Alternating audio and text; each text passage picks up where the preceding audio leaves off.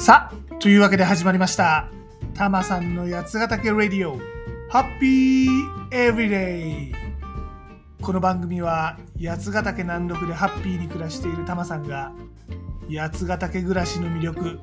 地方移住やワーケーションについて、そして日頃考えているよもやまな話をダラダラとする、そんな番組でございます。肩の力を抜いて、のんびりとお聞きください。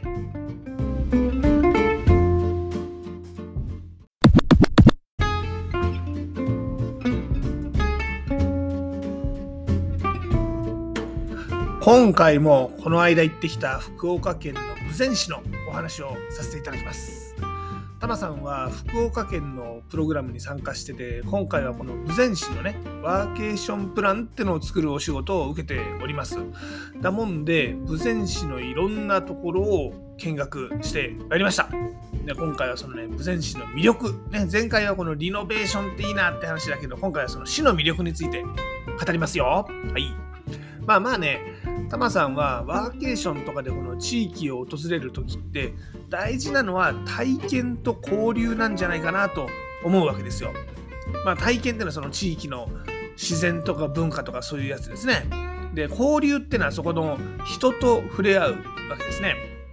この人との交流についてはまあ前回でねその市役所とか観光協会の人とがすごいいいあのリノベーションで、えやろうとしてるみたいなねそういう交流の話しましたんで今回どっちかというと体験のお話でございますね。うんまあ、この体験自体は観光旅行でもできるんだけどさ、まあ、やっぱこうやってあのお仕事のついででとかで行くのもいいもんですよね。でこのね自然とか文化の体験まあ大きく分けると唯一無二オンリーワンなユニークなやつとまあ他の町にもあるんだけどここの体験も素敵だよね。他の町にもあるけどっていうやつとまあ簡単に言うとざっくり2つあると思うんですね。なんかなんつったらいいのかな。例えばうんなんだろうな。京都の寺とかね、まあ、金閣寺とかね。渋谷のスクランブル交差点とかってね。あれやっぱ唯一無二なんじゃないかなと思うのよね。なんかなんたって金閣寺って一つしかないしさ。あの渋谷の交差点もまあ何が楽しいのか置いておくとしてやっぱあれってあそこにしかないじゃない？でもちろんお寺ってのはさ神社とかお寺ってのはさ、まあ、鎌倉とか日光とか奈良とかいろんなところにあるんだけど、まあ、金閣寺とかね清水寺ってのはこれもう京都にしかないじゃない？で嵐山とか鴨川とかポント町とかとセットで楽しめる、まあ、このワンパックがやっぱ京都というやつなんじゃないかなと、まあ、渋谷も似たようなもんだろうし、あとは富士山とかも同じジャンルになるかな他の山とはなんかちょっと違うじゃない？富士山って。であのー他のとこにもあるよ系で言うと例えばまあ湘南って素敵じゃない？砂浜があっておしゃれな店があってしらす丼食べてまあでも伊豆に行っても同じようなことを体験できるじゃない。であとはほらニセコって最高だけど、まあ、白馬行っても同じような体験できるじゃない。まあああいうやつね。まあちなみにこれはあのタマさんの独断と偏見でございますよ。いやいやニセコは唯一無二だろう。あの、お前、北海道のパウダーとあの、北海道の海産物が、とか、いやいや、鎌倉ってお前、大仏と鶴岡八幡と両方見れて、あの、江ノ島、江ノ電乗れば、スラムダンクの聖地巡りができて、小町通りもあるんだから、お前、これ、京都と負けないよね、みたいな、まあ、いろいろご意見あると思いますが、はい、独断でございます。はい。でもさ、なんとなくみんなも想像つくでしょ？あの、オンリーワン的なすげえとこ、あの、山口百恵とか松田聖子みたいなピンでも立ってるアイドルですよ。ね、唯一無二。それとさ、まあ、素敵よ、素敵なんだけど、似たようなもんたくさんあるじゃないですか。なんとか坂みたいなさ、あの、ああいうグループアイドル、まあ、これの違いみたいなもんだと思ってくださいよ。うん。で、まあ、ぶっちゃけ世の中ほとんどの観光地はどっちかっていうと、そっちだと思うんです。まあ、確かに海は綺麗だけどさ、湘南行っても白浜行っても九十九里行っても変わんねえじゃん？みたいなね。な自然だけで勝負しようとするとまあ素敵なんだけど隣町も素敵よねって感じになっちゃうと思うんですね。だからその神社仏閣とかユニークな文化とか自然と食文化との組み合わせとかね。なんかほらえー、これ自然っていうより町の話だけどさ秋葉原とか下北沢ってもうこれ町のカルチャーだけで唯一無二的なところがあるじゃないですか。ね、ああいうようなイメージ。あとは、食文化かね、あの、地酒とかワイナリーってやっぱりその土着性が高い、その土地を示してくれると思うし、食べ物だよね。それもあの、単に魚がうまいとかっていうんじゃなくて、きりたんぽとかさ、ああいうのあると、なんかその土地の土着性が高る高くなるような気するんだよね。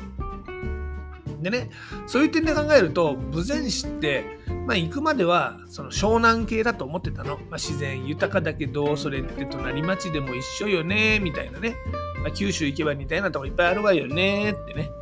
で、まあ、実際行ってみたら、まあ、確かにそうっちゃそうなんだけど、案外これね、唯一無二系ユニークネスなくはないかなって思ってきたんだよね。うん。その一つがね、岡倉ね、神楽。まあ、なんだと、岡倉なんてそれこそどこの地域にもあるじゃん。うん。あはいはい、わかります。皆さんそう思いますね。そう言うと思った。しかもさ、同じ九州でもさ、宮崎県高千穂とかの岡倉だとさ、やっぱりあの神話の里だしね、由緒正しい、なんか立派なものが他にもあるじゃないと。うん。おっしゃる通りでございます。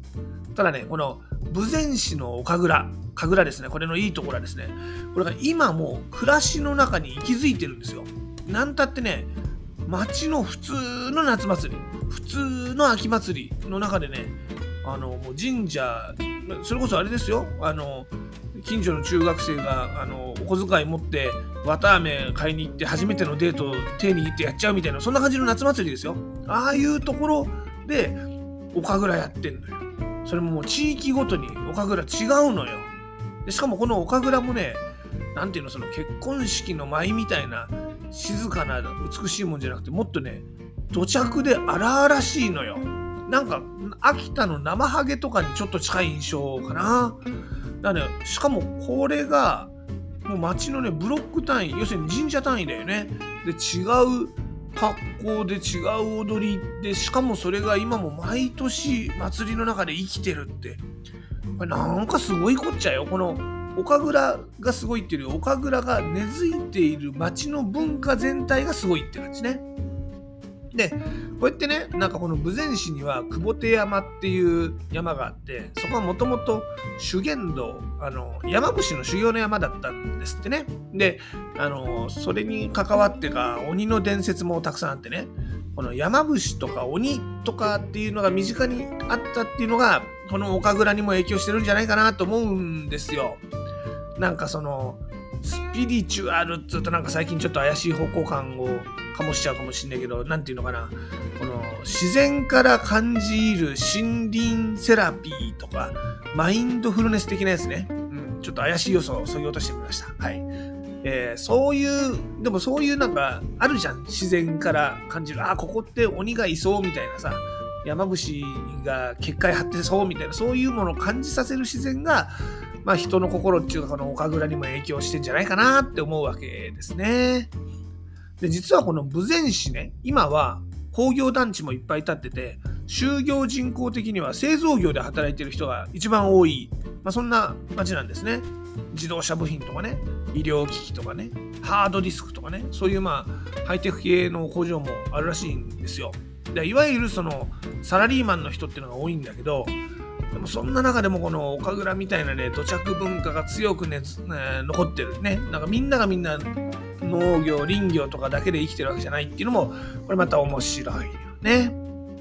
やっぱこの祭りって、地域の人にとっては1年で一番大切なイベントじゃないですか。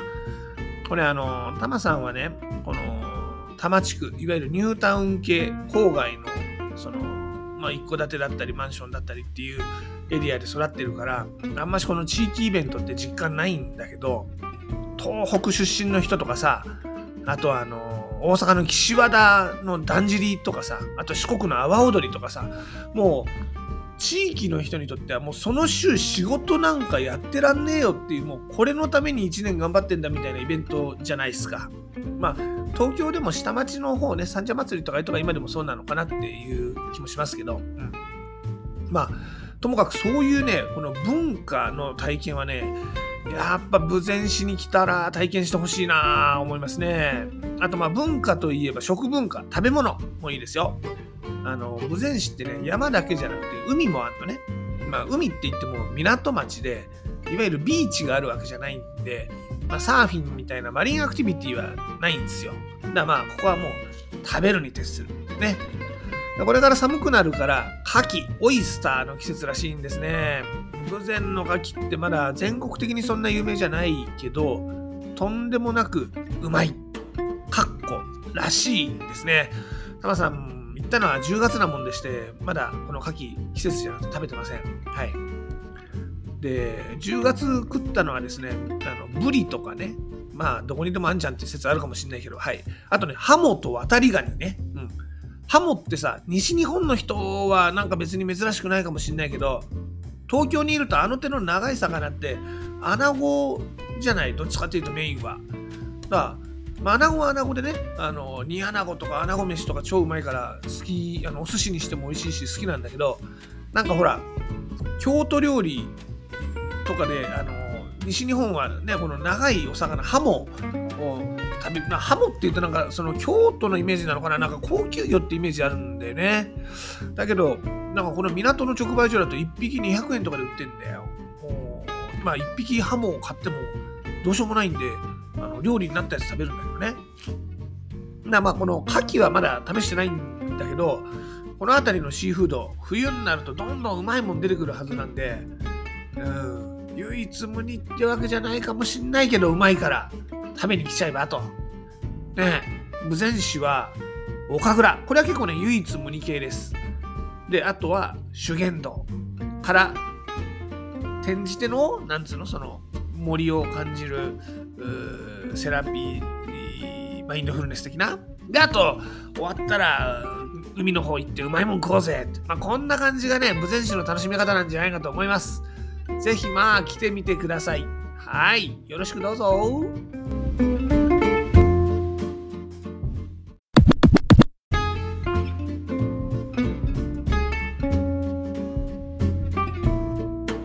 さて、たまさん、八ヶ岳で新しい自分に出会うプログラム、やつくる始めました。日常を離れた八ヶ岳でワークショップやリトリート体験をすることで新しい自分を発見します。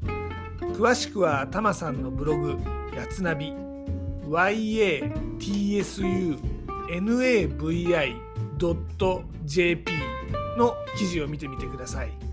メール会員の登録も絶賛募集中ですよ。やつなびでは八ヶ岳で楽しめるアクティビティや移住に役立つ情報もお届けしています。また八ヶ岳暮らしについては SNS でも案内しています。ツイッターでは全部カタカナで「ハッシュタグたまさんラジオ」を検索してみてください。ちなみにユーザー名はたまさんラジオ。これは全部英語ですね。たまさんレディオになってます。インスタグラムでは「ハッシュタグブラタマリ的な」を検索してみてください。ちなみにユーザー名はヒロドットたまりです。どちらもねいいねとかリツイートとかフォローとかしてもらえると嬉しいです。